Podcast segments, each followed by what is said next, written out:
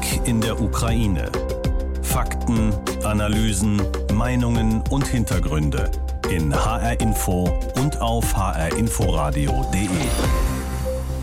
Viele Epochen kannten Helden vor allem als Kriegshelden. Als die Kriege in Europa nur noch eine Erinnerung waren, gab es neue Heldengeschichten von Rettern, Bergsteigern oder Weltumseglern. Jetzt ist der Krieg wieder zurück in Europa, spielt sich fast vor unserer Haustür ab.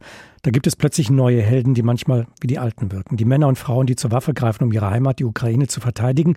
Und an der Spitze Volodymyr Zelensky, der Präsident der Ukraine. Das ist unsere Sicht. In Russland wird man andere Heldengeschichten erzählen. Über die Heldenerzählungen von Volodymyr Zelensky habe ich mit Ulrich Böckling gesprochen. Er ist Soziologe an der Uni Freiburg und Autor des Buches mit dem Titel Postheroische Helden. Wenn man sich die Auftritte von Zelensky anschaut, ist er ein Held? Wird er als ein solcher wahrgenommen? Er wird jedenfalls so wahrgenommen, sicher in der Ukraine, aber ich bin auch überzeugt, dass die Zustimmung, der in vielen, jedenfalls westlichen Ländern erhält, die seine Auftritte erhalten, dass die ganz wesentlich auf diese ähm, Fernsehauftritte, auf diese Social-Media-Auftritte zurückzuführen sind. Er tritt da auf ganz anders als Putin, der ja irgendwie aus der Zeit gefallen scheint, als jemand, der souverän mit den, äh, mit den sozialen Medien umgehen kann, der dort in einer Weise auftritt, die auf der einen Seite die Dringlichkeit der Hilfe, die er einfordert, diese extremen, das extreme Leiden der Menschen in der Ukraine, auf das er aufmerksam macht, und auf der anderen Seite aber nicht jemand ist, der Hate Speech verbreitet, der auf der zwar Entschlossenheit einfordert und Willensstärke demonstriert, aber eben nicht den Gegner verteufelt oder in einer ähnlichen Weise auftritt, wie das äh, Putin macht. Diese beiden sind geradezu diametral entgegengesetzt in der Art und Weise, wie sie öffentlich auftreten.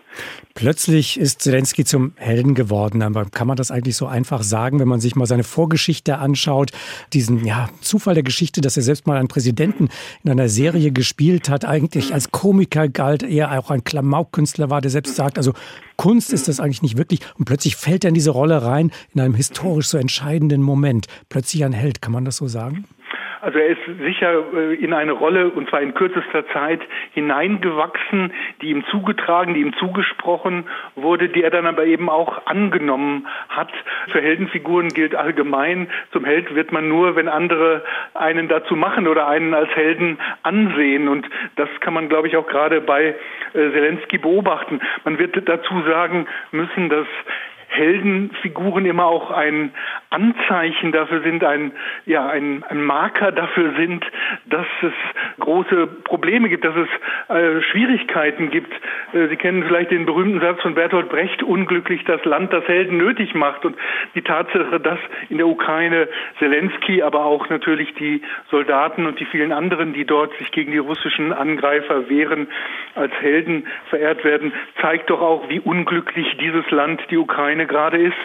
Frühere Helden, die waren meist sehr schnell tot. Wenn wir mal ans 19. Jahrhundert oder auch ans frühe 20. Jahrhundert denken, müssen Helden im 21. Jahrhundert überleben, um Helden zu sein? Auch da wird man das sehen, man weiß das nicht. Helden sind jedenfalls in der Nähe, sie sind in einer Zone des Kampfes. Und die Tatsache, dass sie bereit sind, für eine Sache, für welche Sache auch immer, ihr Leben aufs Spiel zu setzen, das ist ein ganz wesentlicher Teil dessen, was sie in den Augen ihrer Verehrer, ihrer Bewunderer zu Helden macht die Bereitschaft, den Tod einzugehen, nicht unbedingt die Tatsache, dass sie am Ende auch äh, tot auf dem Schlachtfeld liegen. Es scheint sich anders verändert zu haben, wenn wir mal zurückschauen in die vergangenen Jahrzehnte, die Nachkriegszeit in Deutschland und dann heute. Ist der Held wieder gesellschaftsfähig geworden?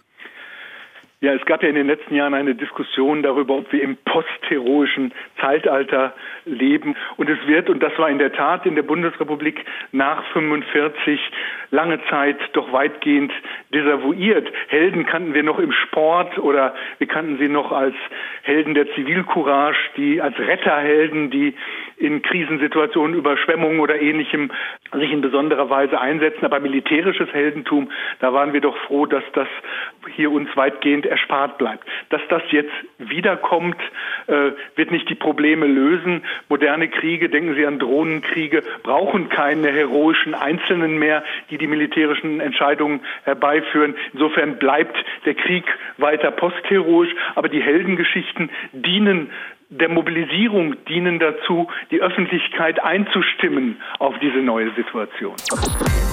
Vieles ist schon über diesen Mann gesagt und geschrieben worden, über den Mann, der vom Komiker zum Präsidenten geworden ist und jetzt in der schwierigsten Rolle seines Lebens steckt und wie ein Held gefeiert wird von den Menschen in der Ukraine. Volodymyr Zelensky, der Präsident eines Landes, das gerade um seine Existenz kämpft. Erwartet hatte man das nicht von ihm. Er sei nicht zu greifen gewesen, hieß es in der Zeit vor dem Krieg. Jetzt aber ist alles anders. Ricardo Mastrocola zeichnet nach, wie sich die Rolle Zelenskis entwickelt hat. Vom Comedian zum Oberbefehlshaber einer Armee im Einsatz. Fast täglich spricht Volodymyr Zelensky vor einem anderen Parlament der westlichen Demokratien, bittet um Hilfe, kritisiert, appelliert, freundlich, aber hart im Ton. Die Reden immer angepasst auf die jeweiligen historischen Wunden.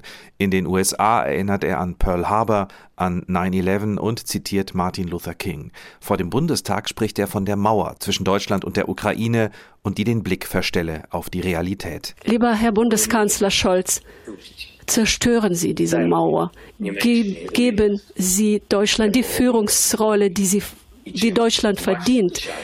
Und damit ihre Nachfahren stolz sind auf sie.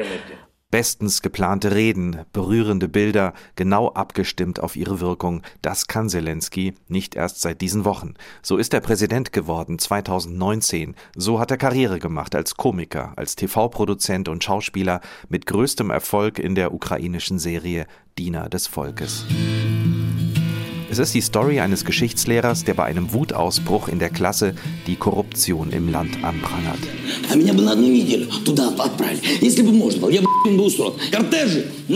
Wenn ich nur eine Woche an der Macht wäre, dann wäre Schluss mit all den Boni, den Sommerwillen und all dem. Und das ist nur der freundliche Teil der Schimpftirade über ukrainische Politik und ihre Oligarchen. Er wird heimlich gefilmt, das Video geht viral und am Ende wird er zum Präsidenten gewählt. Erst spielt er ihn, den Präsidenten, der an die kleinen Leute denkt, jetzt ist er der reale Präsident. 2019, kurz vor seiner Wahl am Rande einer Fernsehshow, da sagt er in ein ARD-Mikrofon einen fast prophetischen Satz auf die Frage, ob er an einen Wahlsieg glaube. Für die Wähler geht es um Sieg oder Niederlage. Es geht doch nicht um mich. Und ob ich bereit bin dafür, auf sowas kann man sich doch nicht vorbereiten. Du musst, sagen wir, adäquat sein, also anständig. Dein Ziel soll nicht der Sieg sein, sondern Gutes zu tun. Darauf kann man sich nicht vorbereiten.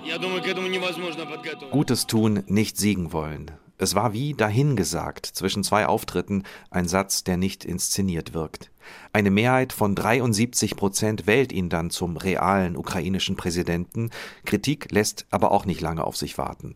Zu oberflächlich, ohne klares Wahlprogramm, auf Inszenierung bedacht in den sozialen Medien.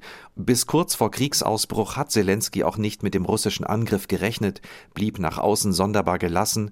Hat er die Lage vielleicht nicht erkannt? Kaum jemand hat dann damit gerechnet, dass er im Krieg ein Anker sein würde für die Menschen und dass er bleiben würde im Land. Ein Tag nach dem Angriff wurde dieser Clip weltweit bekannt. Der Fraktionschef ist hier, der Leiter des Präsidialamtes, der Premierminister und Berater des Präsidenten und ich. Wir sind alle hier. Unsere Soldaten sind hier, die Bürger sind hier. Ruhm der Ukraine. Slava Ukraine. Seitdem zeigt Zelensky jeden Tag aufs Neue, an was er glaubt und wer er ist und hat so auch viele seiner Kritiker überzeugt, wie zum Beispiel Oksana Matitschuk, eine Literaturwissenschaftlerin aus Tschernowitz. Ich habe Präsidenten Zelensky nicht gewählt. Ich kenne viele Menschen, die das auch nicht taten, aber wir sind jetzt große Zelensky-Verehrer. Wir stehen hinter unserem Präsidenten. Und ich glaube, da muss ich nicht mehr dazu sagen, dass unser Präsident eine unglaubliche Figur ist und Unglaubliches leistet. you Gestern Vormittag hätte es ja eigentlich eine Waffenruhe geben sollen in Mariupol im Südosten der Ukraine, um dringend benötigte Hilfsgüter in die Stadt hinein und Zivilisten aus der Stadt herausbringen zu können. Und wir wollen nun schauen, ob das eingetreten ist, ob das möglich geworden ist oder heute möglich sein wird. Palina Milling beobachtet für uns das Geschehen in der Ukraine. Von ihr wollte ich heute Morgen wissen. Es hieß gestern, ein Konvoi mit Bussen für eine Evakuierung sei in die Stadt unterwegs. Ein Konvoi auch aus Rotkreuzfahrzeugen beladen mit Hilfsgütern. Haben die sich denn in Richtung dieser Stadt in Bewegung setzen können? Ja, das haben sie. Sie sind aus der Stadt Saporizhia in der Zentralukraine losgefahren, aber die sind in Mariupol nicht angekommen. Die bleiben momentan nach Angaben der ukrainischen Regierung in der Stadt Berdjansk. Das ist eine ähm, weitere ähm, Stadt in der Nähe von Mariupol, etwa 80 Kilometer davon entfernt. Und dort warten jetzt äh, die Busse darauf, eben einige Menschen, die dort schon aus Mariupol angekommen sind in den vergangenen Tagen, weil einige ja auf eigene Faust fliehen, um die jetzt ähm, nach Saporizhia zu bringen und um eben Busse nach Mariupol zu schicken. Man versucht es heute erneut. Mariupol ist ja fast so etwas zu einem Sinnbild geworden dieses Krieges und der Zerstörung auch von Wohngebieten und Infrastruktur. Was weiß man im Augenblick über die Lage in der Stadt? Also sie verschlechtert sich äh, jeden Tag weiter. Man muss sagen, dass inzwischen auch es sehr viele Meldungen und auch Belege dafür gibt, dass die Kämpfe direkt in der Stadt selbst stattfinden. Das sind also Straßenkämpfe, wo eben Panzerfahrzeuge direkt durch die Straßen der Stadt fahren, wo geschossen wird zwischen Wohnhäusern und was für die Zivilisten besonders schwierig ist, dann überhaupt irgendwie ein Leben ähm, aufzubauen, äh, aufrecht zu erhalten, weil sie eben gar nicht rauskommen kommen. Sehr, sehr viele Häuser zerstört. 90 Prozent gibt die Stadtverwaltung an. Das heißt, man überlebt jetzt bei immer noch niedrigen Temperaturen ohne äh, Heizung, ohne Fenster, ohne Türen. Das ist ein, eine wirklich sehr schwierige Lage für die Zivilisten. Vor Tagen hieß es ja schon von russischer Seite, man wolle die Angriffe auf den Osten des Landes konzentrieren offenbar auch um die Stellungen der Separatisten im Donbass zu festigen oder zu erweitern. Ist das denn auch passiert und gleichzeitig weniger Angriffe auf Kiew? Wie ist da die Lage im Moment? Ja, ähm, es gibt eben diese Interpretation, dass die russischen Truppen jetzt verstärkt im Osten des Landes angreifen würden. Man muss sagen, dass dort eigentlich die Kämpfe nie aufgehört haben. Es äh, gab immer heftigen Beschuss, es gab immer ähm, direkte Kämpfe auch zwischen den ukrainischen und russischen Truppen. Was jetzt die ukrainischen Streitkräfte beobachten, dass aus der Region Kiew tatsächlich größere Konvois Richtung russische Grenze abziehen. Sie sagen sagen aber, wir bereiten uns trotzdem darauf vor, dass hier einige Truppen bleiben und dass wir weiterhin Kiew äh, verstärkt verteidigen müssen und eben diese Position von uns nicht ähm, aufgeben dürfen. Auch die ähm, Aufklärung der Briten zum Beispiel sagt, ähm, dass man weiterhin Kiew verteidigen muss. Gibt es denn weiterhin viele Menschen, die innerhalb des Landes versuchen, sich in Sicherheit zu bringen, also in Regionen zu gelangen, etwa im Westen des Landes, die nicht umkämpft sind oder auch versuchen, das Land überhaupt zu verlassen? Ja, das gibt es nach wie vor. Auch die ukrainische Bahn versucht ja äh, hin und wieder eben solche Evakuierungszüge zu starten, so Menschen eben aus den umkämpften Regionen doch noch herauskommen können.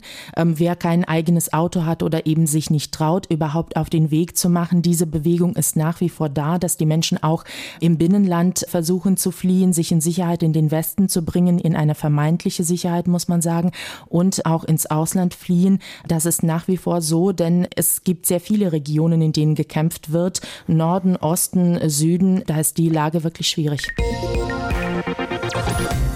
Der Krieg in der Ukraine. Fakten, Hintergründe, Perspektiven in HR Info.